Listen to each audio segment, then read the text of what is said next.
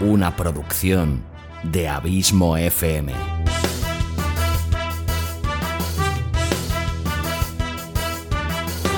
¿Quieres disfrutar de tu tiempo libre escuchando grandes historias, audiolibros y relatos? Un podcast literalmente literario.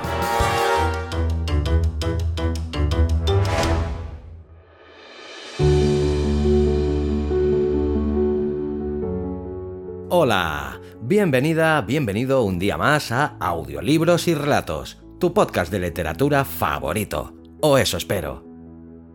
Capítulo 39 de esta cuarta temporada, 147 en el total de este humilde podcast, en el que te traigo un nuevo capítulo de la segunda colección de audiorelatos premium de pago, la colección La Dimensión Desconocida. The Twilight Zone fue una serie antológica de terror, fantasía y ciencia ficción que se estrenó en el ya muy lejano 1959 y creada por el admiradísimo Rod Serling. Del total de 156 capítulos emitidos, 92 fueron escritos por el propio Serling, y de todos ellos, un servidor ha seleccionado 8 que son los que conformarán esta colección. Te recuerdo que puedes comprar cada capítulo individualmente al precio de un euro y medio. O también puedes comprar la colección completa de forma anticipada, consiguiendo así un interesante descuento y recibiendo los siguientes capítulos directamente en tu mail. En este segundo capítulo te presento un relato titulado La fiebre en esta ocasión, Rod nos sorprende con un relato moralista que nos habla de la hipocresía de un marido para con su mujer y de la debilidad de ciertos humanos para los vicios o determinados juegos de azar.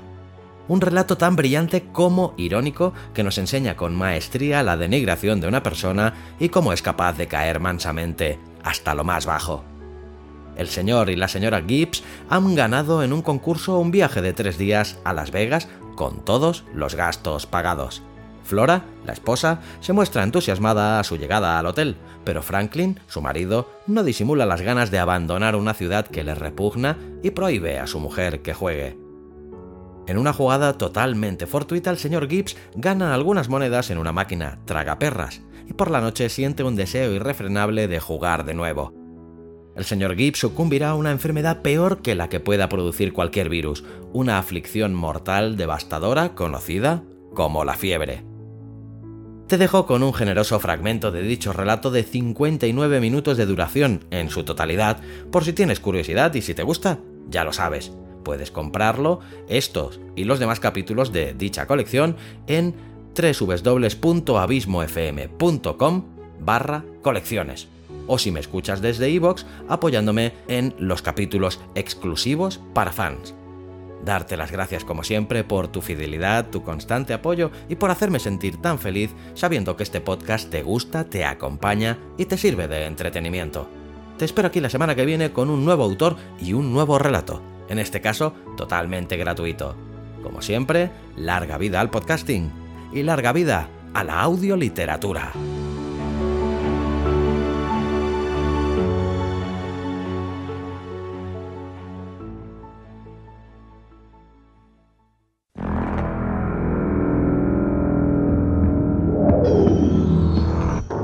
Existe una quinta dimensión más allá de lo que el hombre conoce. Es una dimensión tan colosal como el espacio, fuera límites como el infinito. Es el punto equidistante entre la luz y la sombra, entre la ciencia y la superstición. Existe entre el abismo de los miedos del hombre y la cima de su conocimiento. Esta es la medida de la imaginación, un espacio al cual llamamos la dimensión desconocida.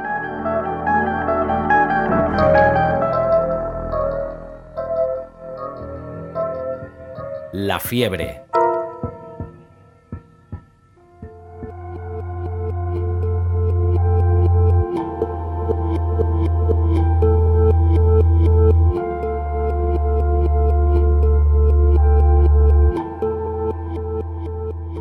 Así era Franklin Gibbs. Planeada hasta el último detalle y diseñada con total precisión, su vida incluía una reunión semanal de la organización con fines filantrópicos Kiwanis los jueves por la tarde en el Hotel Salinas, un grupo de estudio de adultos promovido por su parroquia las tardes de los miércoles, la misa de los domingos por la mañana, un empleo como cajero en el banco local y una tarde a la semana más o menos la solía pasar con unos amigos jugando al parchís o a algo igual de emocionante. Era un hombre de mediana edad y baja estatura, delgado, enhiesto, de hombros estrechos siempre echados hacia atrás al modo de los reclutas de West Point, y que vestía un ajustado chaleco que envolvía su pecho de paloma. Lucía sobre la solapa una insignia que acreditaba 10 años de asistencia a Kiwanis y por encima la de los 15 años de servicio que le había sido concedida por el presidente del banco. Su esposa y él vivían en Elm Street, en una casa pequeña de dos habitaciones construida hacía 20 años con un reducido jardín en la parte de atrás y a la entrada un emparrado de rosas, la pasión del señor Gibbs.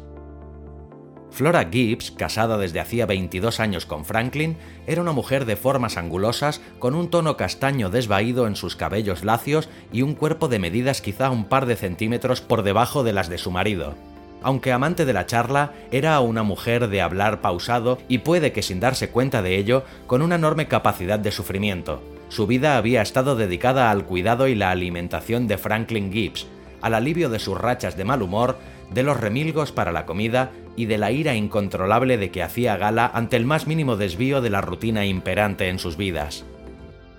Estas circunstancias explican al menos en parte la violenta reacción de Franklin Gibbs tras saber que Flora había ganado el concurso.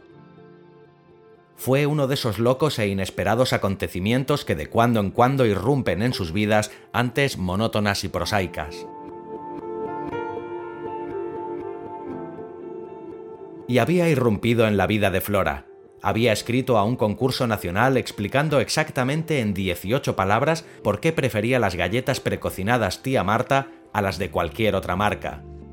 Su explicación fue parca y austera, como parca y austera era su existencia, sin los caprichos ni los pequeños y espléndidos lujos de los que disfrutaban otras mujeres. Una existencia de estrictos horarios y momentos previamente organizados, insustancial, pobre, sin adornos, jamás interrumpida hasta el concurso ni por el más remoto retazo de variación o de colorido. Recibió el telegrama. No era el primer premio, eso hubiera sido demasiado. Resultó que eran 50.000 dólares y Franklin, mordiéndose los labios de impaciencia, sugirió que si se lo hubiese propuesto, a lo mejor habría ganado el primer premio. Era el tercero y eso incluía un viaje de tres días para dos personas con todos los gastos pagados a Las Vegas, Nevada, una hermosa habitación en un modernísimo y conocido hotel con casino, espectáculos, giras turísticas y también espléndidas comidas, además del billete de ida y vuelta en avión.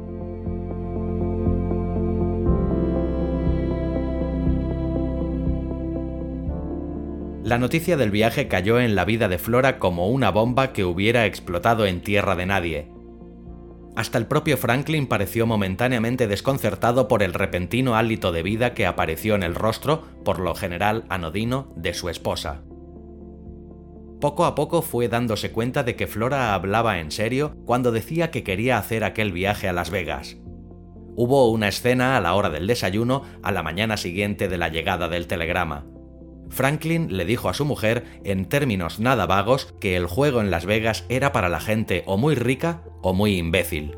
No para las personas decentes y morales, y como la decencia y la moralidad tenían una gran importancia para el señor Gibbs, no les quedaría más remedio que enviar otro telegrama a los organizadores del concurso, a cobro revertido, puntualizó entre paréntesis el señor Gibbs, para hacerles saber su postura acerca de Las Vegas, Nevada, y como dijo el señor Gibbs, sus decididamente cuestionables antros de perdición.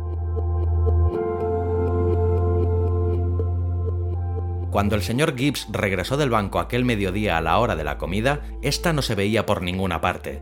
Flora estaba llorando en la habitación y por primera vez en su sufrida, servil y conformista vida se puso en su sitio. Había ganado un viaje a Las Vegas y pensaba ir, con o sin Franklin anunció su resolución entre amargos sollozos y una espasmódica interpretación de una cita bíblica, algo referente a donde quiera que vayas, yo iré contigo. Unas palabras que una mujer del Viejo Testamento le había dicho a otra mujer, pero que ella adaptó al caso de un marido que no quería acompañar a su esposa en un viaje a Las Vegas.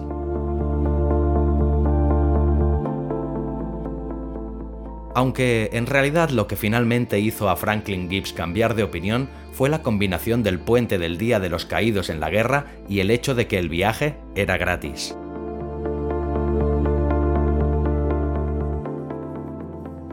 Una semana después, Franklin, con su brillante y ajustado traje azul de directivo de Kiwanis, su chaleco y su flor en el ojal, y Flora con un vestido de algodón estampado de flores, un cinturón verde y un sombrero con forma de maceta, tomaron un vuelo de seis horas y media hacia Las Vegas, Nevada.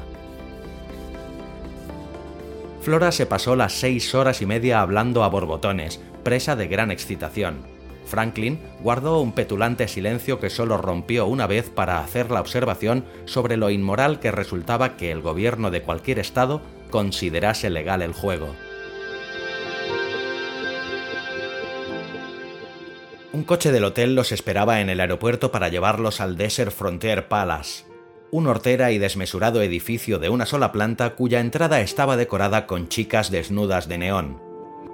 Flora dedicó el trayecto a contarle al taxista todo lo relacionado con Elgin, Texas, en un tono de voz chillón, infantil y ridículo. Franklin permaneció callado, excepción hecha del momento en que hizo cierto comentario acerca de una rubia platino que pasaba por delante del coche al detenerse este en un semáforo. Dijo que era un ejemplar típico de una ciudad de moral decididamente cuestionable. La habitación tenía aire acondicionado, era moderna y cómoda y estaba cromada de arriba abajo.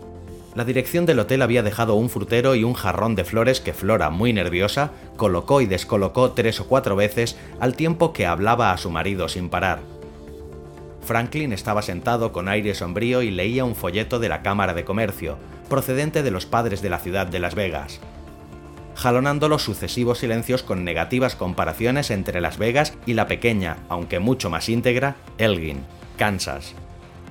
Una hora después llamaron a la puerta y apareció el Relaciones Públicas del hotel con un fotógrafo. Se llamaba Martin Lubow y lucía de forma competente la profesional sonrisa de bienvenida. Bien, señor y señora Gibbs, preguntó Lubow. ¿La habitación es confortable? ¿Necesitan algo? ¿Puedo hacer algo por ustedes? La voz de la alterada Flora sonó como la de un pajarillo y se pasaba las manos por el vestido subiéndolo y bajándolo, estirándolo y alisándolo. Oh, es encantador, señor Lubow, simplemente encantador. Bueno, nos hace sentirnos importantes. Lubow sonrió con jovialidad. Bueno, después de todo, usted es importante. No todos los días nos ocupamos de una afamada ganadora de concursos. El fotógrafo que estaba tras él parecía aburrido y le susurró sobre el hombro.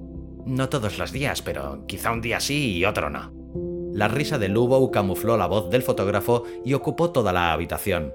Había algo envolvente en la risa del señor Lubow. Era su propia arma especial para las situaciones de emergencia.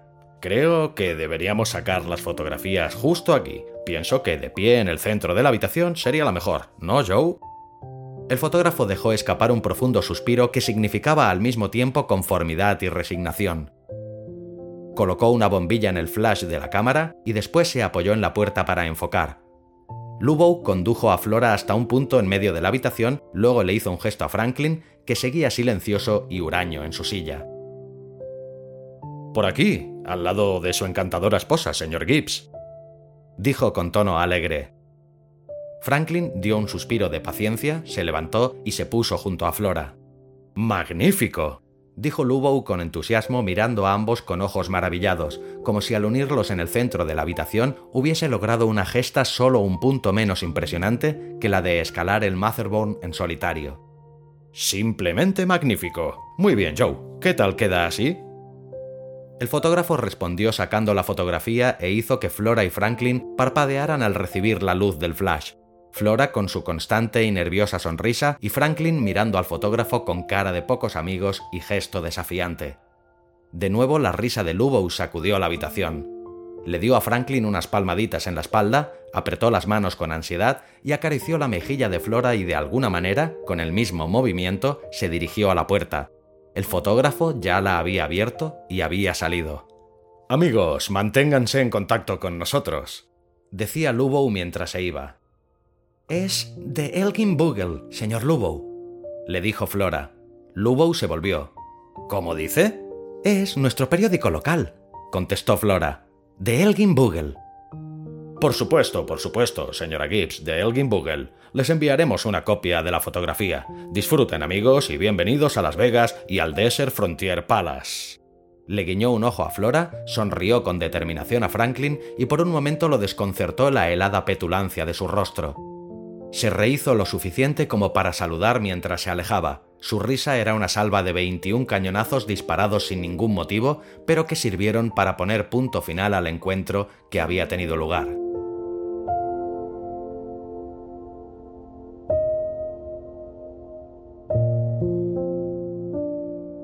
Pasaron otros 55 minutos antes de que Flora consiguiera convencer a su marido para ir a la sala de juegos y ver cómo era. Hizo falta todo ese tiempo para persuadirlo de que no había nada inmoral en solo ver jugar a la gente. En las pausas de la discusión, ella se vio obligada a escuchar la postura personal de Franklin en relación con la miserable debilidad de los seres humanos que desperdiciaban el dinero en los dados, las cartas y las máquinas. Al final, él se resignó a ponerse otra vez el abrigo de directivo de Kiwanis y a dejarse conducir por Flora al piso principal del hotel